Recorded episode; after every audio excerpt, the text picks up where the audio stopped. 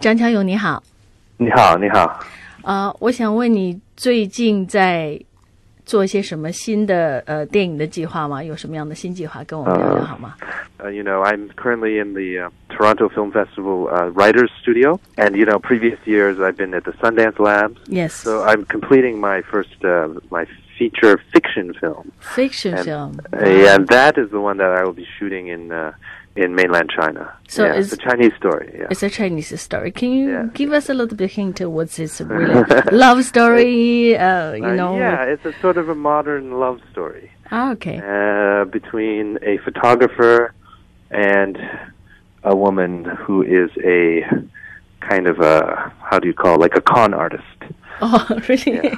Yeah. 骗子，骗子， 这是一个是一个摄影师和一个骗子的故事。对对对对。 So it's a comedy. Sounds like 啊，不一定是不一定吗可能是有点 drama。 ？OK，OK，OK、okay, okay. 呃。 I Uh, you see. Mm. know, 嗯。 kind of moody film, maybe. I don't know. 嗯嗯嗯，So- Mm-hmm. 相信-我还在准备，还在写剧本，还没还没写好。对，还没有写好，但是你你你已经有计划，就是这个剧本一定要完成，然后开始拍摄，这样子什么时候 Yeah, long way to go. Yeah, So, long way to I- uh, go, you but know, yeah. after after this project is after I'm finished here 嗯哼 with my Canadian projects, then I will go to Beijing and start finalizing the production. ，OK，哦 And I'm not quite sure w- what scale, 嗯哼 you know, how big it will be right now. I I think m- it.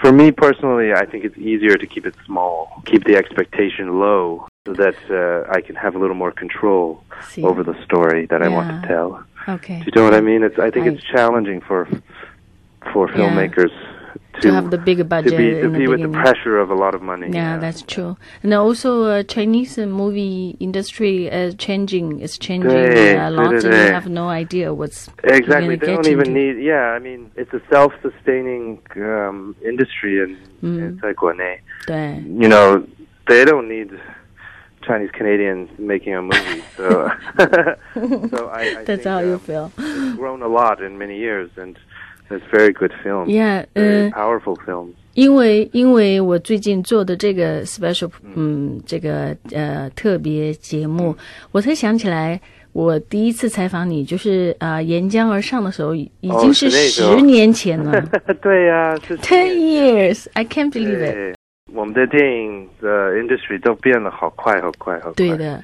而且那个时候我、我有印象，就是你的两部呃，几乎对就是相隔不太呃，一个就是呃沿江而上，一个是千锤百炼，对嗯对嗯，，然后都是跟同一个呃电影公司，就是 I Still Film。艾希尔，对对对对，蒙特利尔，对，就是我我这个 special project 有一点就是回顾一下在嗯蒙特利尔成长的这些、这些中国华裔电影人，呃，嗯我我在想当时的你跟现在的你，你觉得最大的变化会是什么？是什么？最大的变化就是可能。I I think like you know you have filmmakers like 小丹 Yes， and, 和 uh, 小小丹。丹 and and 杨傲南 and and all sorts of uh, 古涛古 you know 涛 great yeah.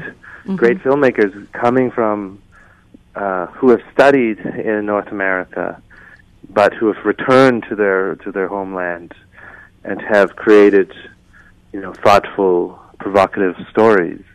And I think, I think um, it was you know I I I, I I'm not a I'm not very good at an, analyzing the reason why, but I would Mhm. say that um, because there are more opportunities now where we can support voices that are different voices, you know, Mhm. not the typical voices like uh, Quebecois filmmaker or uh, you know Canadian filmmaker who's now we are looking beyond, and we are, and I think we are as audiences are interested in telling stories that are not in our backyard 嗯 and and I think that our backyard is a much bigger backyard because we are immigrants, because we are uh, we are from different backgrounds.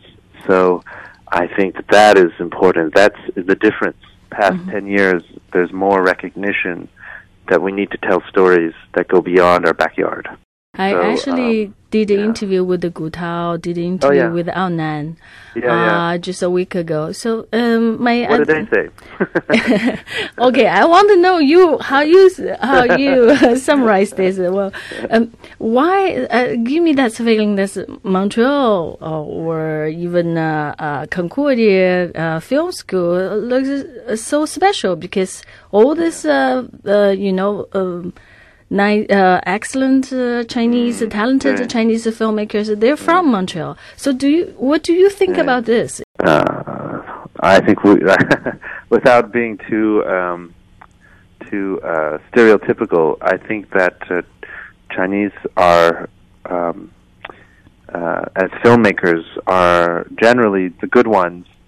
Um, uh, we, uh, we, we, I include myself, uh, but I think I think there's a, a different sensibility for what a story is and how we can tell a story and it's um, a connection more to this idea of a European cinema um, and inspired by European cinema.